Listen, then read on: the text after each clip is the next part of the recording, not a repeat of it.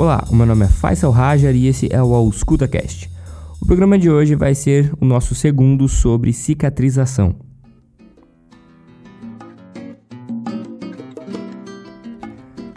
Nesse programa, a gente vai falar sobre alguns pontos um pouco mais técnicos da cicatrização, dando continuidade ao nosso último programa sobre esse tema. A gente vai falar sobre os diferentes tipos de cicatrização e as diferentes condições que a gente pode encontrar nos pacientes que vão afetar esse processo.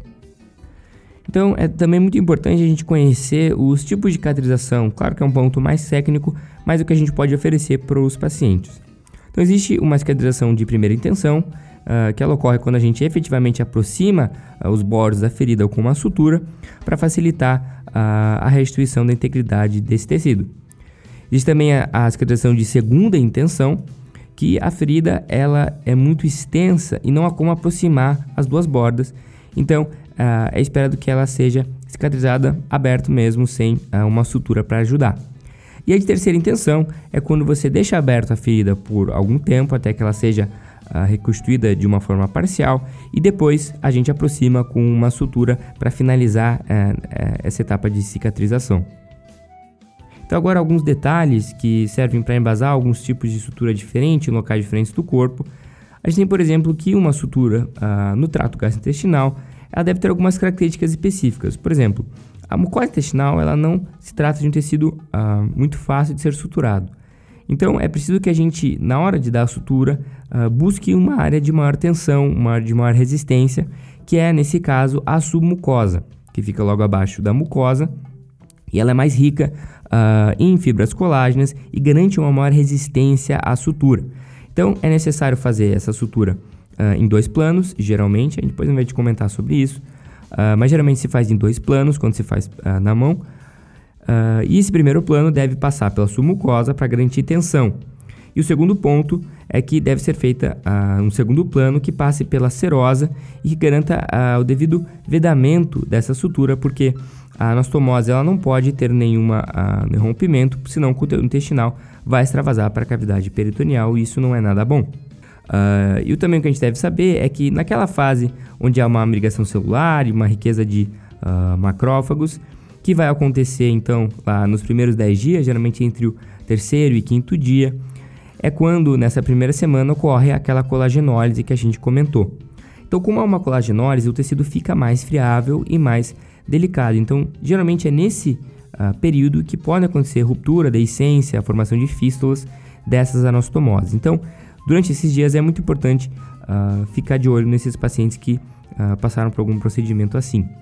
E sobre o ponto das anastomoses no trato gastrointestinal, alguns estudos mostraram que não há uma devida superioridade de um método ou de outro, seja a, para realizar a anastomose em dois planos, às vezes em um plano, a, a utilização de grampeadores, então, recomenda-se que os cirurgiões saibam todos os diferentes métodos e usem uh, eles conforme a situação, conforme a disponibilidade no seu serviço, para a utilização de um grampeador, por exemplo. É importante também a gente saber uh, sobre alguns outros tecidos, por exemplo, tecido ósseo.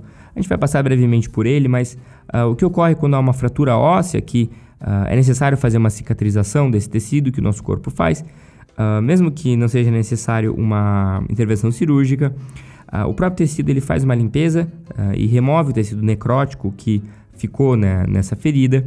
Depois há uma neovascularização para nutrir essa região e possivelmente formar um calo mole, que ocorre mais ou menos até o quarto dia e isso cessa o processo inflamatório. Então, qualquer edema e eritema deve passar até mais ou menos os 4, 5 dias. Depois, esse tecido mole, que não é mineralizado, é uma matriz uh, bem mais friável, é formado um calo duro, né? um calo mais mineralizado. Então, a deposição de uma matriz uh, mineralizada, como a, a, antiga óssea, que demora mais ou menos em torno de 2 a 3 meses. E depois, uma fase de maturação, como a gente viu, ela uh, tem como objetivo restaurar aquela integridade anterior à, à lesão, que nesse caso vai buscar uma recanalização do tecido ósseo e também arrumar os contornos uh, desse órgão. Um tecido muito importante também é o tecido cartilaginoso, que em uma lesão superficial vai ter dificuldade de se reconstituir, porque é um tecido pouco vascularizado. Né? Ele depende uh, da osmose e da uh, transdução de, por outras células para que ele seja nutrido. Então, uh, não é com certa facilidade que fatores de crescimento vão chegar nessa região. Mas em lesões mais profundas do tecido cartilaginoso, ele então é exposto a vasos que estão fora do tecido uh, cartilaginoso propriamente dito, e essa exposição a um tecido mais vascularizado faz com que fatores de crescimento cheguem a ele, e isso faz com que haja uma cicatrização um pouco melhor do que se fosse uma lesão mais superficial. Há também o quesito da cicatrização fetal, que ela é muito estudada porque cirurgias intraútero mostraram que Uh, mesmo com a lesão uh, tecidual desses fetos, que, uh, num senso comum, deveriam gerar uma cicatriz assim que eles nascessem, na verdade não geram. Esses pacientes, né, esses fetos, eles não apresentam uma linha de, de cicatriz, muito provavelmente por alguns fatores imunes, inflamatórios e a presença de alguns e ausência de alguns outros fatores de crescimento, mas esse é um, é um ponto ainda muito obscuro na ciência. E agora a gente entra em alguns pontos uh, de doenças e condições que afetam a cicatrização propriamente dita.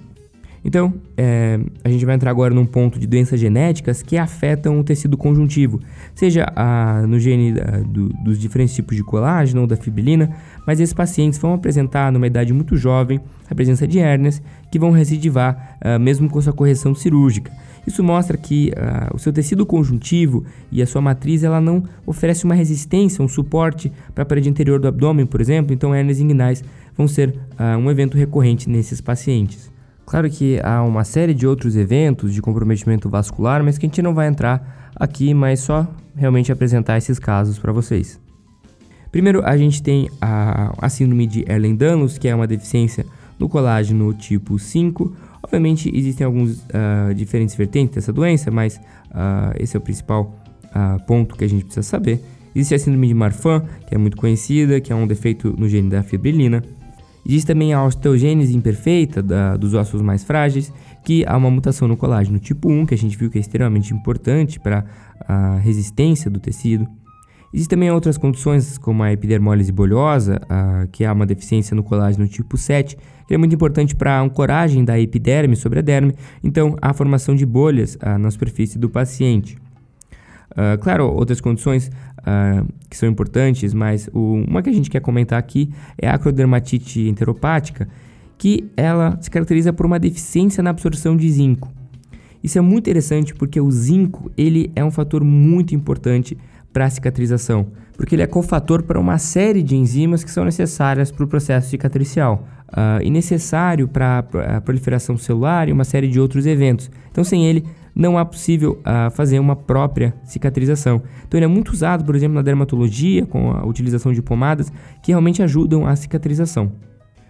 Outros eventos agora que não estão muito relacionados a condições genéticas, mas também são muito importantes, é, por exemplo, o fumo, que ele sim prejudica a cicatrização, então se recomenda que pacientes uh, que fumam cessem uh, o uso do tabaco de uma a duas semanas antes de um procedimento cirúrgico ou que vá ser mais invasivo.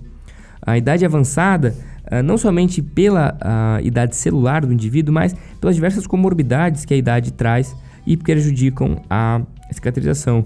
se supõe que seja também por uma melhor, menor quantidade de proteína no sangue desses pacientes e na matriz desses pacientes com uma idade mais avançada, e isso obviamente vai prejudicar a formação de um novo tecido. Então, a quimioterapia, pacientes que estão em, uh, em um regime de quimioterápicos, eles também têm a proliferação celular prejudicada, porque a ideia da quimioterapia é justamente essa. Então, a fase proliferativa, como a gente viu, da cicatrização vai ser em muito prejudicada. Esteroides também, a utilização de corticosteroides, seja um uso crônico ou um uso uh, prévio ou nos primeiros dias uh, do pós-operatório, uh, não são muito recomendados porque isso vai prejudicar a fase inflamatória que é necessária para a condução do processo cicatricial. Obviamente, doenças nutricionais e deficiências nutricionais são muito importantes, Uh, seja uma doença hepática ou uma deficiência proteica mais severa por algum outro evento, vai prejudicar o processo de cicatrização. Outros eventos também incluem uh, o excesso de cicatrização, que deve ser previamente discutido uh, a cirurgia ou ao procedimento. Então, uma boa história clínica ela é muito bem-vinda nesses casos, com formação de queloides ou de cicatrizes mais hipertróficas. Uh, obviamente, a formação de contraturas ela pode uh, vir associada a esses eventos, então por isso ela deve ser discutida. E por fim, existe a condição da diabetes, que ela é muito conhecida por ter seu processo retardado de cicatrização e pacientes manterem feridas uh, abertas por muito tempo que podem uh, eventualmente uh, infeccionar ou ter alguma outra complicação. Então, pacientes diabéticos devem ter sua doença controlada para que, após o procedimento, eles possam ter um devido processo de cicatrização.